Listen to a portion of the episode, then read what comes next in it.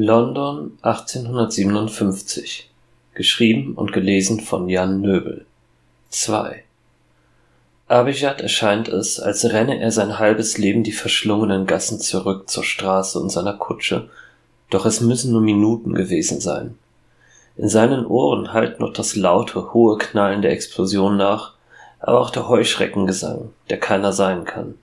Er hofft, dass er genug Schaden angerichtet hat, um die Ausbreitung der Wesen zu verhindern, doch muss er dringend die neue Entdeckung berichten. Die Gesellschaft, der er angehört, wird schon nervös in Apothecaries Hall auf seine Rückkehr warten, auch um des armen Aidens Schicksal zu erfahren. Auch könnte er sich dort mit neuer Ausrüstung ausstatten und die Wunden versorgen lassen. Jedoch befinden sich neben ihm nur zwei Sucher und ein Verteidiger in London. Er, als der einzige Jäger, ist nicht in der Lage, mit einer solch kleinen Mannschaft etwas gegen das Nest und den Abgrund auszurichten. Noch dazu, da er nicht weiß, um was für ein Nest es sich handelt. Schwer atmend erreicht er die unberührte Kutsche. Ein leichter Nieselregen hat eingesetzt, verbindet sich mit seinem Schweiß zu einem klebrigen Film auf der Haut. Rasch kontrolliert er mit brennender, pochender Haut die restlichen Schatullen, doch jedes trägt das Emblem der Gesellschaft und keines fehlt. Er könnte auch die Hilfe der Kirche in Anspruch nehmen, überlegt er. Er weiß, dass sich in Fletchers Chapel in Finsbury eine Niederlassung der Adenti Fratribus befindet. Mit ihnen könnte er zu dem Nest zurückkehren und eine Reinigung des Ortes anstreben. Jedoch stand die Verbindung zwischen der Kirche und der Gesellschaft unlängst unter starken Spannungen. Das gemeinsame Unternehmen in Delhi verlief wenig harmonisch und der Konflikt zwischen Dechant Michael und Jagdführerin Akosua tat sein Übriges, um das Verhältnis zu zerrütten. Unschlüssig schwingt sich Abijad auf den Kutschbock. Erst jetzt bemerkt er die neugierigen Blicke der Umstehenden und das Gerede. Auch hier muss die Explosion der Granate gehört worden sein, und sein gehetztes Erscheinen wird ebenfalls Fragen aufwerfen. Eine Bewegung zu seiner Linken lässt ihn herumfahren. Neben ihm taucht der Zahnstochermann auf. Kratzer in seinem Gesicht zeugen von der Wirkung der Granate. Abijad will zu seiner Waffe greifen, doch der Mann hebt beschwichtigend die Hände. Nur die Ruhe, Mister. Seine Stimme klingt angestrengt. Auch er muss gerannt sein. Ich weiß, ich sollte sie niedermachen für das, was sie mit den Jungs getan haben, aber ach, ich will verflucht sein, wenn sie mir da hinten nicht den Arsch gerettet haben. Nicht jeder hätte eine Warnung gerufen, war sehr anständig von ihnen, wie ich sagen muss. Das vergesse ich nicht. Und ich werde auch nicht vergessen, was ich gesehen habe. Wenn Sie reden wollen, kommen Sie zu den Docks hier. Erreicht Abijad eine kleine Karte. Die Namen eines Docks und einer Straße stehen darauf. Sie werden verstehen, beginnt Abijad, dass ich misstrauisch bin. Keine Sorge, Sie haben freies Geleit. Abijad versucht, einen Hauch von Hinterlist in den Augen des Mannes zu erkennen, doch er sieht nur Wut und Ärger, die nicht ihm gelten. Sagen Sie nur, dass Sean Sie schickt. Mir gefällt die Sache nicht und ich glaube, Sie wissen mehr darüber. Ach, verdammt, wenn der Junge nur jemand anderen überfallen hätte.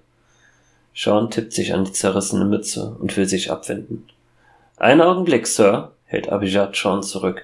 Wo befinden wir uns hier? Ich fürchte, ich habe die Orientierung verloren. Stepney, gibt der angesprochene Auskunft. Wir sind hier in Stepney, Mister.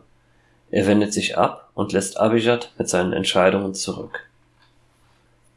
Er starrt einige Augenblicke lang Sean hinterher, doch der Mann, von dem Abijad nicht genau weiß, ob er ein Dieb, ein Mörder oder Straßenschläger ist, verschwindet schnell zwischen den Passanten. Ein stechender Schmerz erinnert Abijad an die Situation, in der er sich befindet. Es kann kaum eine Stunde her sein, dass er unter Whitechapel seinen kleinen Finger verlor, doch es fühlt sich an, als wären Tage vergangen, so viel hat sich seitdem zugetragen. Er muss dringend die immer noch blutende Wunde verbinden, doch nicht hier. Noch immer starren ihn die Passanten an. Mit gezwungener Ruhe treibt er das Pferd an, lässt es in leichtem Schritt einige Straßen weiter in die Gasse einbiegen. Dort sucht er in einer Schatulle, die das einfache Signet der Gesellschaft trägt, nach dem Verbandszeug. Mit geübten, aber zitternden Griffen verbindet er den Fingerstumpf. Der Vorgang schmerzt noch mehr, doch er wickelt dennoch den Verband für einen besseren Halt um die ganze Hand. Das Weiß des Stoffes ist ein deutlicher Kontrast zu seiner schwarzen Haut und Kleidung, macht ihn noch auffälliger, als er ohnehin schon ist. In einer anderen Schatulle findet er mehrere Streifen gepökelten Schweinefleisches, von denen er einige hinunterschlingt, gefolgt von einigen Schlucken Wasser. Endlich fühlt er sich gestärkt genug, um weitere Schritte zu unternehmen. Es drängt ihn, zur Gesellschaft zurückzukehren, doch eine Verbindung zu den Einheimischen, die in London aufwuchsen, ist einfach zu verlockend, wenn auch gefährlich. Abijad wirft einen Blick auf die Karte, die Sean ihm gab, und liest Luddox, Radcliffe Cross Stairs. Den Straßennamen kennt er tatsächlich. Er ist nicht weit von Stepney. Mit gemischten Gefühlen wendet der Jäger die Kutsche und macht sich auf den Weg. Es kostet Abijad eine halbe Stunde Fahrzeit, bis er das Dock findet.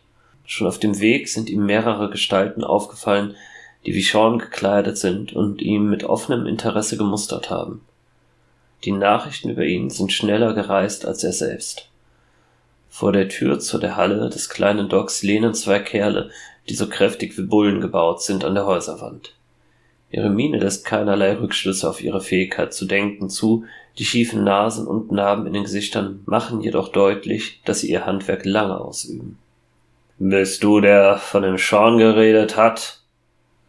knurrt einer mit tiefer Stimme und kaum verständlichen Akzent. Abijad ignoriert die Beleidigung, fast. Wenn Sie wissen wollen, ob ich derjenige bin, der drei Ihrer Männer aufgeschlitzt hat, dann lautet die Antwort wohl ja. Ach, verdammter! Ruhig, los, befiehlt eine bekannte Stimme und Sean tritt aus den Schatten heraus. Der Herr dort ist unser Gast, verstehst du, und wir wollen ihm keinen Vorwurf daraus machen, dass er sich verteidigt hat. Los, so denn es wirklich sein Name ist, spuckt aus. Ich buckel doch nicht für eine. Er stößt sich von der Wand ab, geht schnell auf die Kutsche zu und lässt die Fäuste knacken. Abijad springt vom Kutschbock.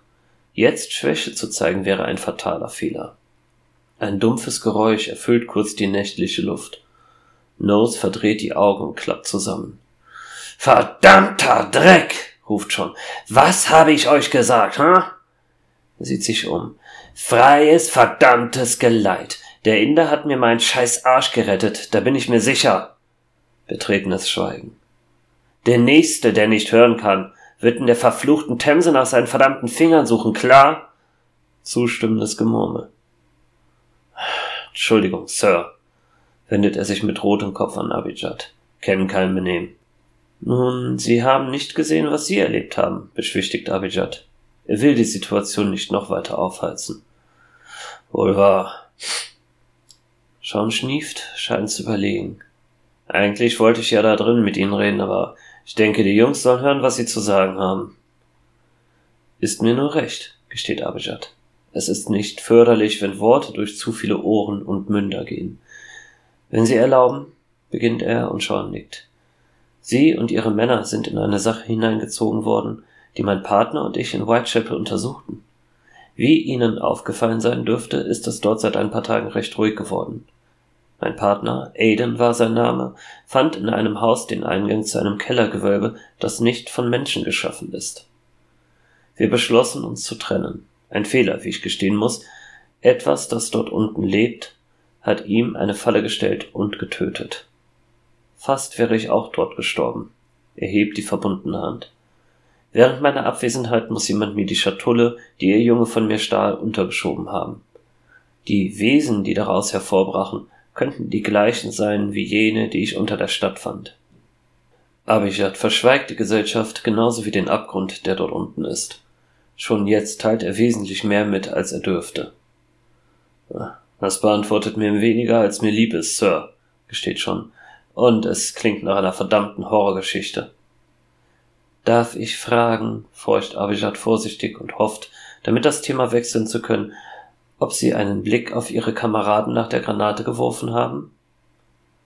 Der Gangster verzieht das Gesicht. Habe ich, kurz, habe Blut und Knochen gesehen, Nebel. Abijad spürt Unruhe in sich aufsteigen. Zirpte es dort?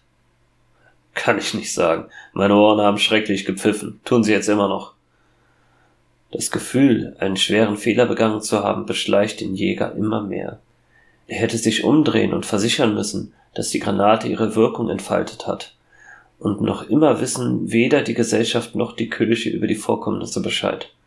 Auch besitzt er keine Kenntnisse darüber, was dort überhaupt für Wesen sind. Zu viele Dinge müssen gleichzeitig erledigt werden, und die Zeit kennt keine Gnade. Es dauert einige Momente, bis Abijad wieder einen klaren Gedanken fassen kann. Er bemerkt, dass Sean und seine Männer ihn anstarren, einige zunehmend ungeduldig. Ich muss dringend zu meinen Auftraggebern zurück und ihnen über die Geschehnisse berichten. Von dieser Seite ist auch Hilfe in Form von Wissen zu erwarten. Jedoch lässt mich Ihr Bericht zögern, was in Stepney vor sich geht.